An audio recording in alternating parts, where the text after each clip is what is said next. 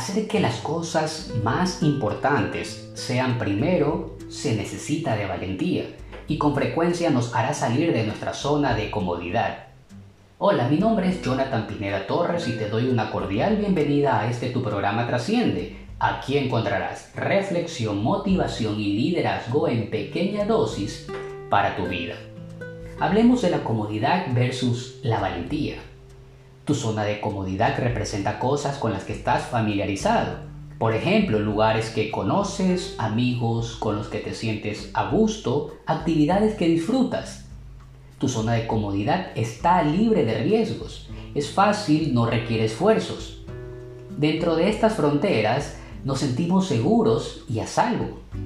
Por otra parte, cosas como hacer nuevos amigos, hablar ante un público o aferrarte a tus valores hacen que el pelo se te ponga de punta.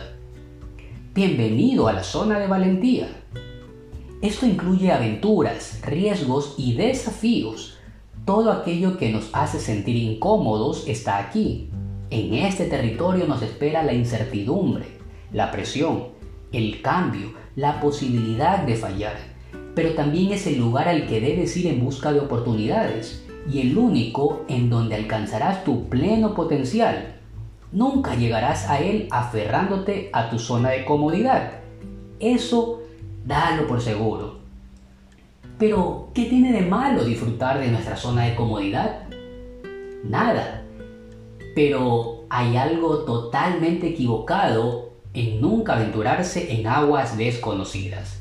Tú sabes bien, tanto como yo, que las personas que pocas veces prueban cosas nuevas o despliegan sus alas Viven vidas seguras pero aburridas. ¿Quién quiere eso?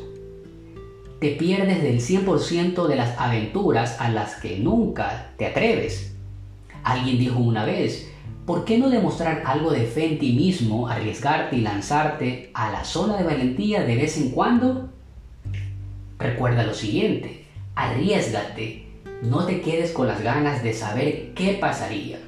Lánzate, vive, atrévete, que si de los éxitos se disfruta, de los errores se aprende.